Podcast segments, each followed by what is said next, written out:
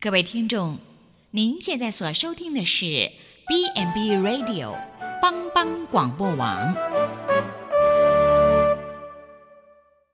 即将为您播出的是由詹弘廷医师和子欣共同主持的《湖畔书楼》。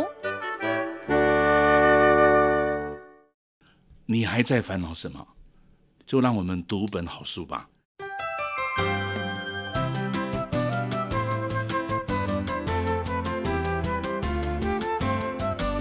这里是帮帮广播电台所直播的湖畔书楼，我是詹弘廷医师。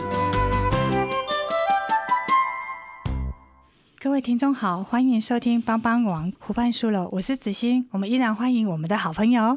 哎，各位听众大家好，我是詹医师。詹师，今天的天气怎么样？今天天气在台湾是有点很冷呐，哈，嗯，有点冷了。我们很久没有下雨了，对不对？对对，台湾现在比较冬天嘛，哈，嗯，下雨比较少，下雨比较少，所以我们算是呃春夏秋冬很分明，对不对？比较分明啊。对，我们今天要谈一本书，就是跟气候有关系。在呃，我们在亚洲有一个区域哦，它是一个呃雨季比较多，就是在中南半岛，然后接近赤道的一个太平洋的岛国，它一一年四季不分明哦，它大概只有雨季。雨季就是六月到十一月，嗯嗯嗯，然后其他的都是干季。好，在这个呃国家可能有呃柬埔寨，然后还有呃泰国，然后还有菲律宾。对，好，这些都是一个呃呃雨季比较就是一年。对，而且它的雨是一下来是很恐怖的，就是那个洪水就会泛滥。所以，我们今天啊、呃，听众们有没有猜到我们今天要谈什么呢？呃，我们要谈一本《雨季的孩子》。好，这一本书，那这呃，詹师，你有听过这本书吗？我这本书我也看过了，真的太好了。这两天这个洪老师邀我一起念，我就把它念一念。对，你觉得他文字怎么样？他应该是翻译的书啦。对，翻译的书。他翻译的当然文笔是还蛮不错的，丰富的，在在描写那些背景哦。对。就是他的文章里面有画面，会有哎，对，哎，会有画面的，不是只有那个主角的角色啊。感觉上就是你在看的时候就会有画面，我也是，对，嗯。那我们今天就要谈这本书，它其实是呃运用呃十个小孩子。十个小孩子分别代表十个故事，然后也有照片，所以詹士，你有没有看到照片？有，我有看到。有吼，好，那我们等一下就要来讲。嗯、那呃，这四个孩子有一些围观的生命故事书，但是他把这个位记者哦，他是用西方记者，他是一个西班牙的记者，但是他特派在特派呃特炮呃特炮派的嘿派特派的记者在亚洲，嗯、所以他就用他呃记者的一个呃角度去看，然后把它放在每个。国家都有一个历史的呃洪流嘛，跟政策里面。好，那我们今天呃这十个小朋友有十个比较呃呃怜悯的故事，但是所以我们今天的读书会是有一点点温度的。这个温度是我们想要让听众们激起一些呃怜悯的呃感觉。那我詹生，我们通通常说，嗯，詹生你你读医学院，然后拿到到美国去拿博士学位，好那。你相信知识可以改变人生，对不对？是，就是知识会改变。毋庸置疑的，培根也说，知识是一个力量。哈，那雨季的孩子没有这些机会耶，嗯、他们没办法去获得教育跟知识。嗯，那虽然，那为什么？呃，我之前是在成品看到这一本书，这本书有点旧了，但是我今天啊、呃，在呃二零一九年的年底，我们还是想要跟听众们分享这一本书，嗯、因为反观台湾的呃孩子们是很幸福的，包括我们自己都很幸福。那呃，我们选择呃一些呃悲剧的故事，总是能引起共鸣。嗯、那有一些提醒跟给予社会大众一些正面的意义，嗯、让我们思考说我们现在生活有多珍贵。那雨季来临的时候，那个雨啊，那个真的下得很大，嗯、他们会突然把乐色山给冲冲毁了，那、嗯、很多人会无家可归哦，在菲律宾雷内。我们等一下会讲这个小孩子的故事。那之后我们能做什么？就是呃，给我们一些的呃建议跟永不放弃的力量，从这些小朋友的呃身上。好，那我们来先来介绍一下这个作者，他是一个呃西班牙的作者，那他的名字叫大卫西门内斯。他在十五年间就是穿梭了亚洲十个不同的呃。地区，然后也有发现这些不同孩子的故事，那反映从呃反映出社会底层的一个生活的不同。那作者他是呃走遍了这些的国家，那呃我们今天时间有限，所以我们不能呃发掘每个十个小孩子，我们挑了呃一个善良的坡地是柬埔寨的，第二个故事是泰国的庄武底，那第三个。呃，雷内，好，他是那个菲律宾的。那呃，我想请问一下詹医师，你有没有去过这些国家？柬埔寨我都去过了。哦，泰国。对，泰国。菲律宾。菲律宾我去。我刚好都没去过。我今年四月才到菲律宾。真的。我今年四月到马尼拉一趟。我们来分享一下。嘿嘿，这个，因为我们如果你去过像这种东南亚的国家，你就知道华人是蛮强的啦。对对。华人在这个亚洲，因为。华人的社群跟一般他们这种比较马来人的社群哦就不太一样。嗯，他们一方面也是，比如说以菲律宾来讲，你可以看到他们大概有一些西班牙文化，对对，还有后来是美国的文化，是。好，所以菲律宾。因为我们去的地方大概都是华人聚集的地方，对对，那个生活条件是很好的。嗯嗯。哦，那尤其菲律宾以前在马可斯总统的时代，嗯、菲律宾的总统是是国父是华人，嗯，是一个眼科的医师，是。啊，所以他们是一个医生世家。哎，不是医生世家，那一个在菲律宾发起民主运动的那一个人是华人，哦，是华人，是一个福建的人，哦，哎，是一个福建的一个，因为我的祖籍也在福建呢，嗯，对，所以他那个。可是我们华人在那边哦，坦白讲还是比较优越的。对，像我们去菲律宾，我们在马尼拉，我通常也都是跟我那一些侨居地的朋友，啊，因为我有朋友在那个台湾的那个新闻局，对对，所以我们去拜访他，特别去看。可是就是可以看到他很多街道是。这种国家一般来讲，它的整个基本的设施都不好，对，公共卫生不好，对，哦，不要说是泰国也是，对，泰国有很多英文哦，看起来是英文，就是泰语式的英文，对，就是本地式啊，就是类似，哎，那你就，当然我们住的地方大概都是华人比较聚集，而且旅游客比较聚集，对，生活条件是很好的，对。可是如果你有机会到其他，在坐车的时候到其他乡下，他很多人就。看起来就在一个难民营里面生活。哦，哎，很多人就是像，包括柬埔寨也是一样，是是。我们教会里面还有柬埔寨的工作。哦，那常常去柬埔寨义诊都要募了很多这边台湾的，尽管都是二手三手的，对他来讲都在物质上都很宝贵。请问一下，詹医师，你去柬埔寨的时候，大你还记得几年吗？是最近的事吗？前一阵子，前一阵子，所以是两三年前，就是因为义诊的问题。对对啊，但是就是。物质条件很弱了，是你的。因因为因为当然，如果你再从西方的的，像这个作者是西伯西班牙人嘛，对。那在西方社会，像我在加拿大、美国学习啊，那个整个国家就是我觉得，就是说它的基本的道路啦、建筑啦、公共设施是非常的好，嗯，就是我们一般讲 infrastructure 是很好，嗯嗯。那民众在那个环境里面也比较。比较受重视，人命受重视。对。可是你可以，如果在其他这三个国家，像柬埔寨啦，对，或是像像泰国、泰国像菲律宾，尤其菲律宾哦，小孩子生很多。嗯嗯。那所以你一到菲律宾下机场，就很多人力的公司在在推广，说你要不要人力啊？对。哦，那如果你去大卖场，很多的地方，哇的很多的地方是菲律宾人不去的。对。他们只在那边行讨。哦，所以你如果真的拿东西给他，又又又一堆，又有更多的小孩子进来，所以所以这种情况，当我们自己华人去那个地方旅游哈，一般来讲就旅游看看他们特殊的风景啊。对对，哎呀，但是像柬埔寨著名的就五个窟嘛，哎，对对，这个世界遗产，那张医生你有没有去过？世界遗产前一阵子我太太他们有去过，嗯嗯、也是去义诊的时间。嗯嗯，嗯哎呀，那就其实他因为他跟那个泰国很近，特别需要医疗。医疗一向都是最基本的设施，是是。像这种国家，大部分死亡率最高的还是婴幼儿。对对对，所以我们今天就要呃，詹医生有讲到提醒我们听众一个呃重点哦，婴幼儿。我们现在就来看一看第一个故事是呃柬埔寨，它其实另外一个名称叫做高棉嘛，哈、嗯。那这个坡地善良的坡地，他总是穿着一个粉红色的洋装哦，他他只有五岁。他受到战争，呃，他在一个呃柬埔寨，因为有一些政局的动荡，所以一直在战争。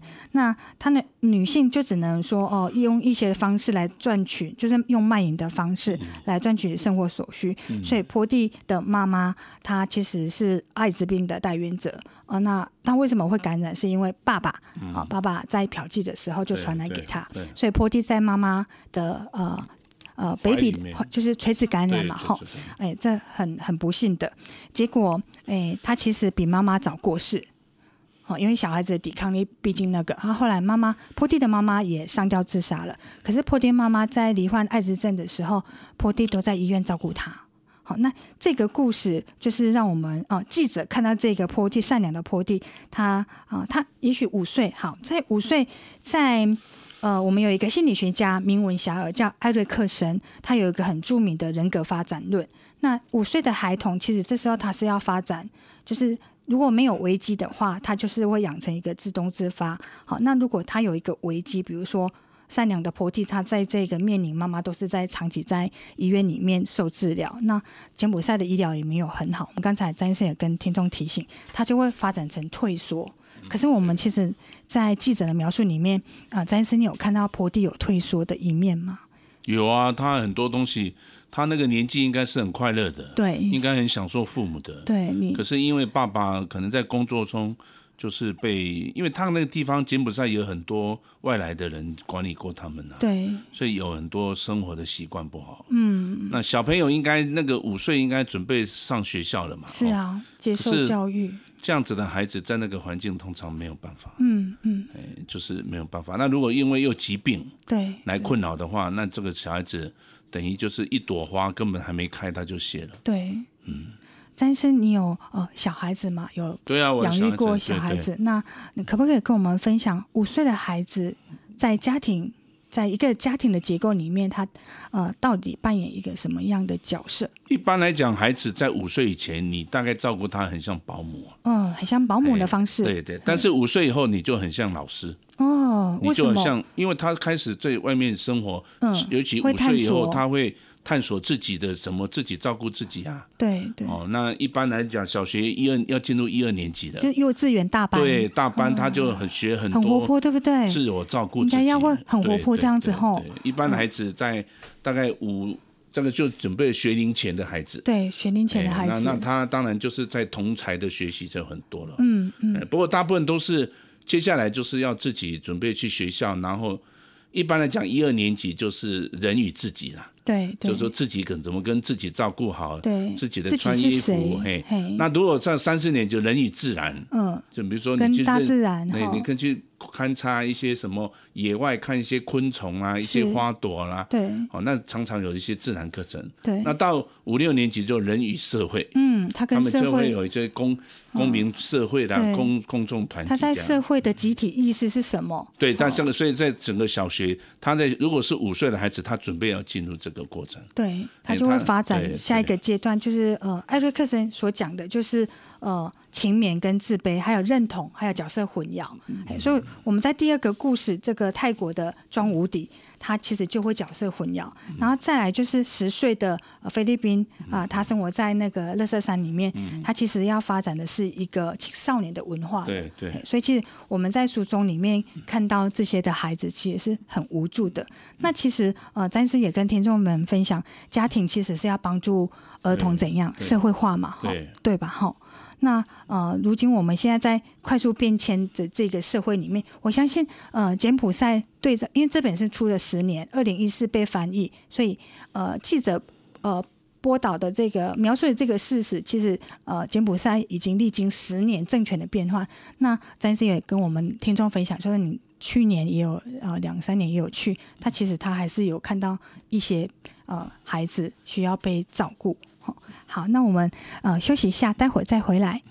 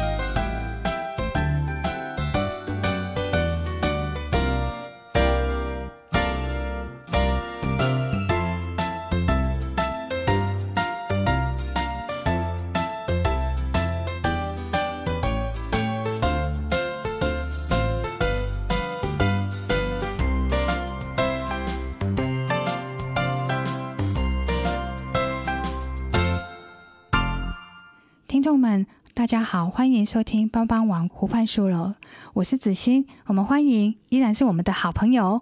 各位听众，大家好，大家平安。我们今天天气都非常好哦，可是我们今天跟呃听众们分享的是一个雨季的孩子哦，他们生活在雨季里面，有一年有半年的时间都是在雨季。好，那其实这个也造成他们生活呃一个挑战。那我们刚才也分享了第一个故事是善良的坡地。好，那詹医生也跟我们分享家庭教育呃社会化的一个功能。哈，那再来呃，在这些的孩子里面，呃，第三世界国家的这些孩子，他们其实是没有呃能力去，也没有这个机会去享受到这样子呃家庭的功能哦。那我们来看一下第二个故事，是发生在泰国，他叫庄无敌。哎，他其实爸爸希望爸爸，嗯，其实也是有点把他送去。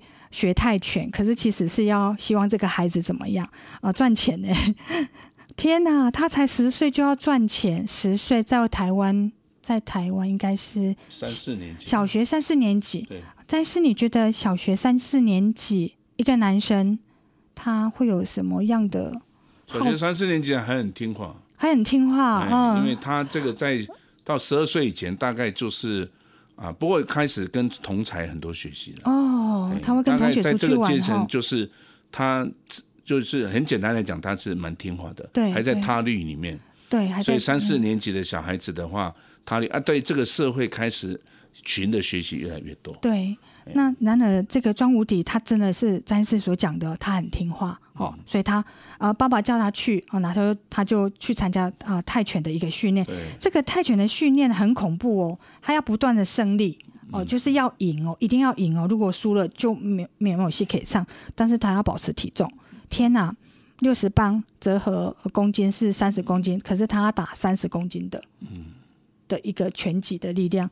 所以，哎，我们看到照片啊，他那个呃乐牌啊是很显现的，表示说太瘦了。嗯嗯。哦，那这个我们回应到我们台湾这个议题哦，泰泰国在二零一九年哦，有二十二 percent 的小朋友是营养不良，就是说，这个嗯，你如果到非洲去看，更可怕，更多哈。哎，有很多小孩子都死在艾滋病里面。艾滋病，非洲，非洲也是会这样。但像这个都是在。基本上他在小的时候，父母还可以的，嗯，但是他慢慢社会化，他就因为没办法持续受教育，对，就提早要去赚钱，用劳力赚钱，对对。那因为他没有办法在教育里面成长，对对，所以他就那劳力当然就在泰拳是泰国的文化嘛，对对。如果一个男生他的身手够矫捷，嗯，对没讲他啊，不然他可以做人妖啊。嗯，他慢慢就是转人妖，那还是做，那还是打泰拳好了。嗯，不一定啊，有的、嗯、有的男生喜欢做人妖。对，很如果了解他们的生活就是这样子。嗯嗯，就是这是一个文化。所以他们会喜呃，就是但是你的意思是说他们会喜欢去打泰拳或是做人妖，而不去接受义务教育，还是说因为家人没办法给他支持？对他，他可能家是只是一个农家嘛。嗯嗯，你看这篇文章里面，他一直。他那个训练他的人，他如果不认真，就叫他回到他的老窝去嘛。对，可见他的家庭没有太给他太多的支持跟温暖，他的这家庭的支持太弱了。对，所以他就希望能够尽量社会化。对，那从快速的社会化是，他就就是这样。那有一些女孩子，她就她当然不去打泰拳啊，她她也不能做人妖，她已经是女孩子，做什么人妖？她就打荷尔蒙，希望多一点青春啊。这是一种文化，嗯、像日本也是啊。嗯、日本很多女孩子，她就从事风俗行业啊。对，哦，她，哦，她，我们在看这篇文章里面，她是她说，一个女孩子如果到二十二岁已经是很老了。对。那日本到四十三岁就很老了。对。她那个薪水就跟你的。你做那个行业，你就越年轻的时候，你薪水越高，就越高。所以那个是一个文化，那是一个，也不见得。当然，他因为他有基本的社会教育，对，哦，就是义务教育，哦，他当然他们整个国家就是。很多女孩子如果从同样是从性行业的话，嗯，她当然年纪群就比较后面，嗯嗯。但是如果没有的话，很多女孩子对青春期一来的时候，她就从事这个行业。那男生就是从事在泰国泰拳或是人妖，就很多人是这样子。那大卫也提起呃提醒我们了，庄无敌他其实这个呃小男孩啊，他从来没有吃饱过，因为他要维持体重，他不能太重。那其实反观台湾啊，我们台湾是东亚国家最肥胖的国家。儿童指儿童，因为他的比率呀、啊，我们的比例有二十三 percent，刚好跟他饥饿的比例是有点哈。那呃，其实呃，我想要再问呃，詹医师第二个问题，就是呃，你自己本身也有子女，那我相信你已经投入一个基督徒家庭的一个付出，一定当想当然一定是一个好爸爸，因为你是一个好医生，是个好主管。那我们想要跟你呃，想要呃呃跟听众分享一下，就是说呃，在台湾哦，你看台湾的肥胖率这么高哦，那。哦、呃，有一名校长，他观察他的国小的小孩子的早餐哦，哦、呃，他有一个早餐是这样：薯条、嗯、加冰棒，嗯、或是加思乐冰，嗯、这应该是夏天的早餐吧？嗯，嘿，所以变成台湾的呃小朋友啊，他肥胖率很高，但相却的营养率又是下降，它没有钙质，也没有膳食纤维。那您对这一点就是呃？怎么样强化真实食物也是生活教育？那我们怎么让自己的饮食是比较正常？尤其在发育中的儿童啊，他其实不能缺少钙哦，因为会长不高。那太胖也不好。国健局现在也有在做一些青少年的营养评估啊。对，因为。你知道，像青少年太胖的人会被霸凌哎，是啊，会被人家笑呢，因为自我形象啊。对对，那如果女孩子长得太大，那很多同学也不喜欢跟她在一起。金刚芭比。哎呀，所以所以很多东西不是就是蜜腿啦，蜜腿。哦，好好。蜜的腿。所以坦白讲，这里面不是纯粹只有体重的问题，嗯，它里面有同彩色的。歧视，对，哎，所以坦白讲，这个现在是很多都有，那主要就是。你看了很多国家，尤其像欧美的国家，他们那个越穷的人越胖。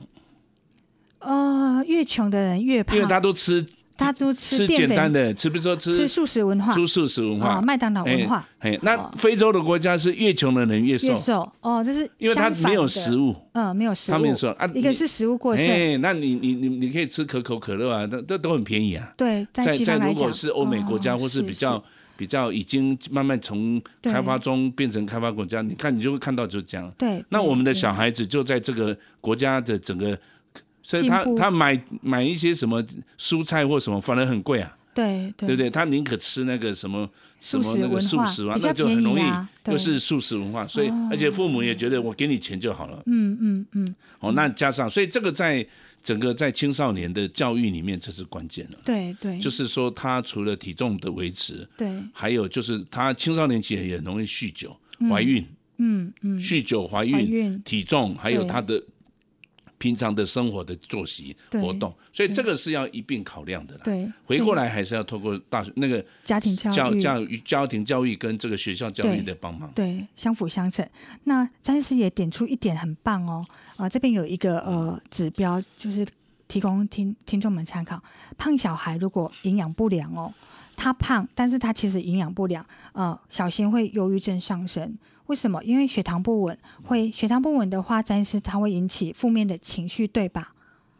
是是啊，但是 血糖不稳，有些时候是没有东西吃，也是血糖不稳啊。哦，因为这个这里面这不一定是营养不良啊，嗯、因为青少年期啊，我不晓得，像我青少年期也很容易肚子饿啊。嗯，哦，但是因为那你都吃什么？我我能吃什么就吃什么。嗯，不挑这样子。也、哦、不挑，但是问题是。就是一般在学校的生活里面，对，我还可以跟得上。对，比如说要学什么，我还可以。所以我在学校的生活是是很容易适应的。嗯嗯。可是有的人就不是啊，他只能干脆做八家将嘛。上上一次我们有，或是说他辍学的，对对。或者说这个很多啦。对。有的人不适应学校生活，他也会，他即使父母给他钱，他也是。他也会辍学，所以学校生活事实上理理论上来讲，也跟家庭生活一起搭配比较对。对，那呃那时候如果呃刚才詹医师有提起说你在青少年的时候，那你有没有回想看看那时候你的父母是怎么教导你去做一些饮食的控制？你还有印象吗？我父母本身没有给我太多什么饮食控制啊，嗯啊，因为青少年长得很快啊，对哦，而且。好像一一年就是快十公斤的嘛？还是我 就是长得很快。嗯，青少年是父母基本上来讲，如果你的一般来讲，父母觉得你会念书啦，生活上是还好。对。那因为你不会只有那个学校还有体育课。对。所以你通常也是会在除了空也好，学校里面都还有很多的活动。对。所以你如果在社团呐。课业之余之下，其实还有很多活动可以参与加。嗯嗯，无论是国中或高中，其实这个很多啊。对，那我们回到这本书，作者是提醒我们说，其实我们在呃，他其实呃，他有在三四年前有来台湾，就是因为翻译的呃呃关系，然后来接触台湾，他很感谢台湾哦愿意把这本书就是翻译过来。那他觉得他看到台湾是台湾人的创业精神。很很棒，然后很富有人情味。嗯、那我们一个经过呃解严之后，一九四五年，然后解严之后，呃，我们的国家的体制就走向民主社会化，他觉得很 OK。他其实相对他本来也想要在北京出版这一本书，可是其实被被禁止。对，这个就会牵涉到，因为那个来自西方的国家看孩子，还是用天赋人权在看啊，对，用普世价值。对，但是如果你这样去刻意的话。好像这个北京街头到处都是乞丐啊！对，就是其实也是真的很多乞丐。好像有一点，就是好像他们的呃社会化会受到呃集集权主义会受到一些影响。那他其实也很呃给予台湾一个很高度的期望，就是说我们维持一个这样子富饶的一个社会，因为贫穷跟富足都不是呃其来有之嘛，它一定有固定的呃脉络，所以他很羡慕我们台湾的孩子。对呀、啊。那我们其实感谢上帝，让我们活在一个呃。不是只有雨季的国家，我们台湾的雨季通常只有基隆那边会有两三个月。嗯嗯嗯、像我们跟詹医师都住在埔里，我们其实已经很久没有下雨了。台湾是一个地理的一个关键的地方了。对，我们中间有北回归线嘛，嗯，在嘉义的地方嘛，对，对啊，我们也是这个信封的全，就是赤道信封，对，所以过去从这一个从欧洲来的这个船，就是顺着信封进入，嗯、我们还有黑潮。对啊，所以这个是在台湾在地理上，它有非黑潮带来非常好的海洋量，海洋的量，而且它很温暖，对对，而且里面有很多的鱼，对。虽然我们是在不是像大陆型的环境，嗯，那信封也带来很多的这个航海的便利性，对。哦，那另外就北回归线它的温度，你如果去看北回归线沿路，基本上很多都是旱地，嗯。可是台湾因为在这地方它的雨季它有台风，所以它的。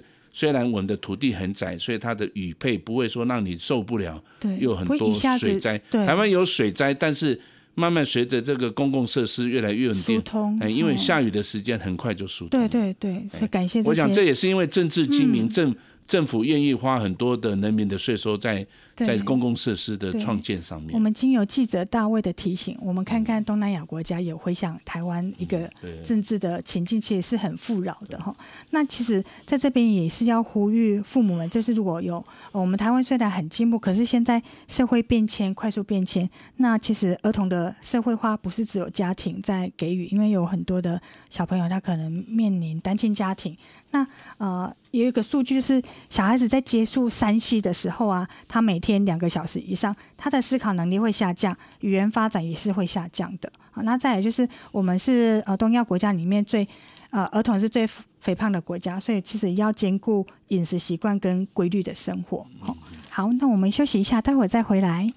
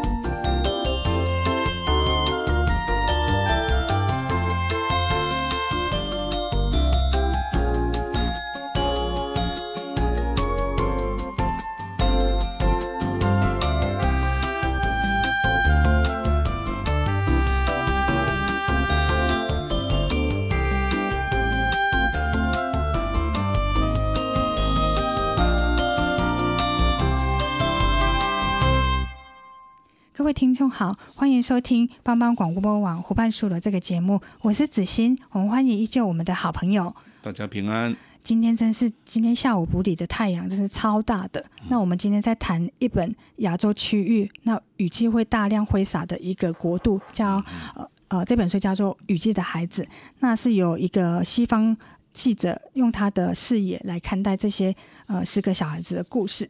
好，那其实呃，记者也提醒我们，我们在这一个比较呃富饶的一个社会里面，那关乎我们活下去人性的考验，我们几乎不会去体验到。那呃，如果我们有这些经验，其实我们也可以呃比较更坚强一点。好，那呃，在我们在。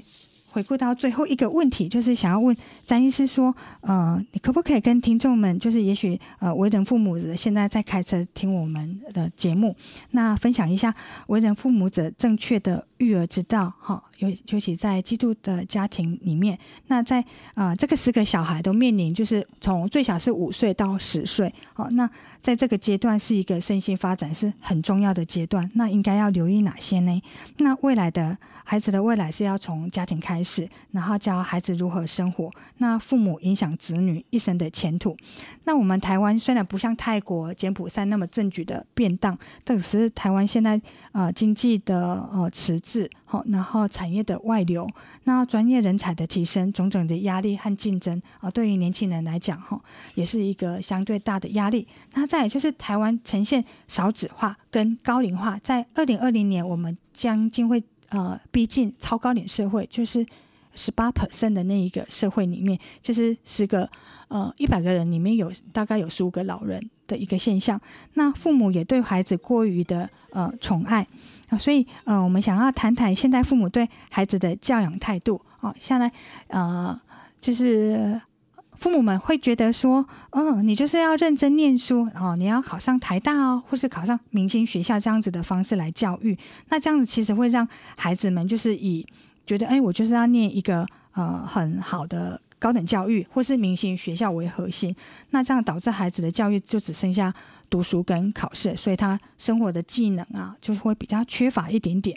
那有时候我们会会呃窄化，就是一开始小学，你看现在课辅班那个国小一下课啊，那个安亲班的那个老师，然后跟交通车已经在门口等着了。好，那就是继续下一个填鸭式的教育，然后可能补习到。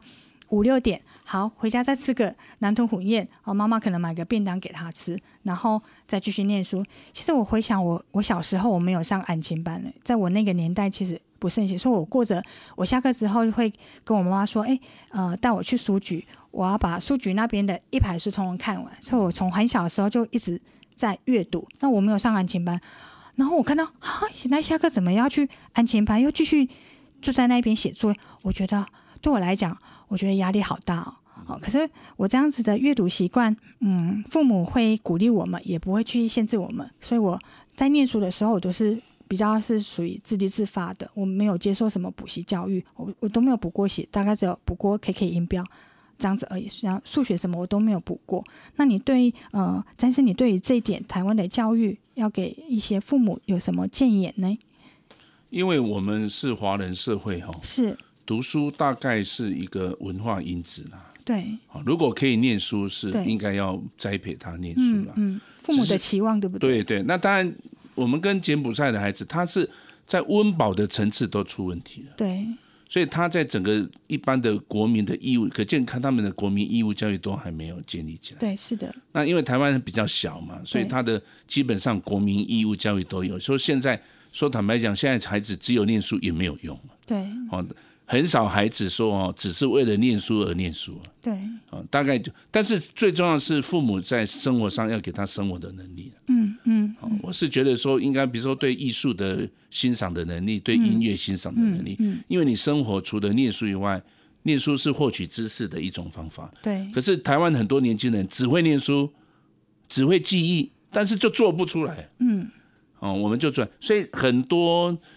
教育应该是真知力行啊，应该是两个都要了。嗯，因为小朋友哈，他困难跟做不到的事情不大会分。嗯嗯，所以父母在区的能力，对他区别能力，他因为他还没社会化。对对，尤其不管他是国中或是高中，他哦人都是一样，他就没有。所以所以父母在这个地方，他的身教就很重要。哦，就是父母说。引导他，你就教他念书，可是你都在划手机，这样子也不行啊。所以，所以小孩子应该是小时候应该要，即使不要说是台湾的孩子，我孩子在小学的时候，在加拿大、在美国也都是到图书馆去看很多书，对，只是他们在引导读书的乐趣是有很多方法，嗯，比如说有绘本，比如说有网络，嗯，比如说有很多的方法，嗯，所以孩子可以用多元能力的训练，啊，对，他不会是有单一的这种文字的阅读的能力，他有比较多元的刺激，对，那多元刺激以后，他很重视服务学习，嗯嗯，哦，就是说他在小学的时候就。像我小学，我的孩子现在当医生那个孩子，小学我就去让他去照顾那种唐氏症的小孩。哦，结果他就说：“爸爸，他们很好玩，他们对我很好。”因为就是因为你 常常接触哈，对你学的东西，如果能够去帮助比你需要的人，往往你得到很多。后来，所以他当上医生了，也是因为你的启发。没有，就是你就引导他。嗯，那当然有一阵子他说：“哎呀，这个他想要学法政啊，哈，读医科太难了。”我说。法政，我们台湾的外交都是黑小孩，所以你去那边讲法律政治，你干脆当医生，先看他的病，以后再做法政，效果。所以你会给他一些鼓励跟建议。但是这个东西哈，还是后来我花一段时间在加拿大、美国的事情。对，我在加拿，我这个孩子我在加拿大。有带跟你一起去，对，然后后来小学五六年级又在美国念书啊，真的哦，哎，所以他有融入那个环境，然后他有一个世界深刻深刻的体验到。那这个世界观也不是说回来以后我们就会都会排时间带他们出国。那当初您为什么想要带着他？因为他要转学也没有，因为带着他就是我我读书也是为了这个家人啊。是，我我我不是从大学里面去念书啊，我是已经当的主治医师。我我把我的工作放下来，我我的工作有我的需要，嗯，而且我要保持终身学习，在职进修，对，那那靠我自己哦，嗯嗯，有一部分是医院的补助啦，对对，啊，但这个计划我就零重新归零嘛，嗯对，那我觉得这样子就是一个环境教育了，嗯嗯，你要善用环境，你不要只有身教，对，好，那当然你到不不同的国家，比如说他到我们到亚特兰大，对，就有很多黑人，对，那我很重视说啊你。你进入别的国家要读人家的历史，嗯嗯，然后结果学校老师就问我说：“哎，你的孩子才刚来台美国，为什么对我们美国的读历史跟黑人历史怎么那么投入啊？”就是融入啊！嘿，我我跟他讲，你到哪里就要尊重那里的历史，是是。啊，因为以前我们在花莲在地的文化，我就跟他讲，你原住民你要尊重他的历史，你要学习他，嗯，他有一定有什么长处的，嗯，这一种你到哪里就去尊重那里人的历史文化，对，这是对孩子很重要的一个训练，所以他最重要的是是他读书是为了能够去去开创他的生活，对。那当然，你要给他温饱嘛，对，哦，你要给他家庭的安全感嘛，对。但是你要做鹰架来来开采他未来能够在这个不同国度里面行动的能力，对。那这个就是认同那个环境，对，认同那里面的人事时地物，对。那受苦为生，你才会成长啊！对，嗯，我的教育是这样子啊，我的我很重，我比较重视家庭教育了。对，哦，其实你孩子念什么都一样，但是最重要，他之所以读这些知识，他不可能说那么年轻的时候就懂很多。对对。但是你做什么事情，读什么书，一定要去做。嗯嗯。你要做以后才反思，去体验啊，不断的去做，而且你不要。要常常拥抱别人，不要拥抱自己。是哦，要去关心别人。是，尤其那些比较社会上有欠缺的人。对，比如说接触唐氏症的。对，唐氏症，或是说有很多老人或什么，那你就说啊，原来你人不然哦，人最怕就是太自恋了。对，功课很好的人很自恋。自我感觉良好，自我感觉，呢结果是什么都不行，因为他跟人家相处都不行，因为他可能心中只有自我，没有他我，没有社会这个概念，这时候需要家庭教育的引导跟学校教育。啊，那在刚才我们读的雨季的孩子，是他们是连温饱都困难。对，这个层次就是在马斯洛里面的那个生理的需求。温饱没有，但那父母又没办法给他适当的爱跟归属，是那哪哪来也有自尊心呢？对，一个没有自尊心的人，能够怎么去追求他生命的美？美梦哎，对，所以我是觉得，在在父母给他基本的温饱以外，要保持一种，就是像贾博士讲，stay hungry, stay foolish 啦。对，要什么事情都要觉得不足。对，然后那你不足常常不是你觉得照镜子觉得自己哪里缺了一个黑斑，或是哪里不是，而是你在帮助别人的时候，你觉得应该要调整自己。反观别人这样子，这样子从服务学习学习而服务，回应到家庭，不断的来正向来带动自己对知识的了解。或是知识的需求，对，这样才有办法。那你这样的高点教育才有教育啊，嗯嗯，这样的职业教育才有意义啊，对啊，不然哦，说坦白，你到最后只会念书也没有用。嗯，所以刚才张医师讲的这些啊，其实回应到呃，有一个多元文化的学者叫 Gardner 啊，他其实希望呃。呃，家长们能用多元的观点去看小孩子优势的能力，而不是只有读书的能力。所以生活的技能，比如说，哎，当医生他其实很重视。呃，在临床上面的能力哈，像詹医师这样子，还有成孩子成功的经验，他需要被赞扬、被鼓励。我们其实不要太否定孩子失败的那个。比如说，詹医师就会带着孩子到美国，然后一起去学习。其实那只是一个非常好的身教，孩子会看哦，我的爸爸怎么这么认真，我也要跟他一样，甚至要超越爸爸。他刚到美国，挫折很多啊。哦，会的。因为他那个体育课的时候，每个小朋友就要。他就老师跟他讲，你要跟你要归这一队，是，可是因为他只认识其中一个孩子，对，他就黏着他，他就跟着他，对。然后老师就觉得这个亚洲来的孩子怎么那么不不尊重学校的，因为外国人很重视那个规矩，对，群的规矩，群性，对。我后来我赶快跟他讲说，我听不懂英文了，啊啊，所以他因为跟那个以以我对他的了解，我这个孩子上语言上面，他语言，不过这个是一个很好的经验，这是非常好的经验，就是常常是。利用一个环境的改变来刺激他来认识自己。的动力。那他呃，你不要永远不要觉得他是去就已经够了，嗯，或是在固定的一个方法，对，叫他念书，叫他考好试，是永远都不够的，这个不够的，对，要教他生活的能力。好，那再就是像再次这样子亲亲自带着孩子，然后我们看到孩子优化的一个姿势跟技能。好，所以这个知识知识方面啊，是在情境上面布置啊，比如说就是亲力亲为，陪他读一本书，有能力的话陪着他一起去进修。好，这些那再来就是人生的经验，其实是要多元的体验跟思考。假设他今天不爱念书，哎，去走艺术家，然后当建筑家，或是法规方面政政治家都。都很优秀，好，那好，那我们今天其其实期待说，雨季的孩子，我们可以看到呃另外一个不同的视野。那国家跟社会可以帮助我们整个的父母提供一些家庭的需要支持，尤其是单亲的孩子。那家是否能成为一个提供安全感的地方，这需要我们去思考，也是一个未来比较重要的议题。那我们今天谢谢詹医师的分享。好，这里是帮帮网湖畔书的节目，我是子欣，我是詹医师，谢谢你的收听，谢谢大家，拜拜。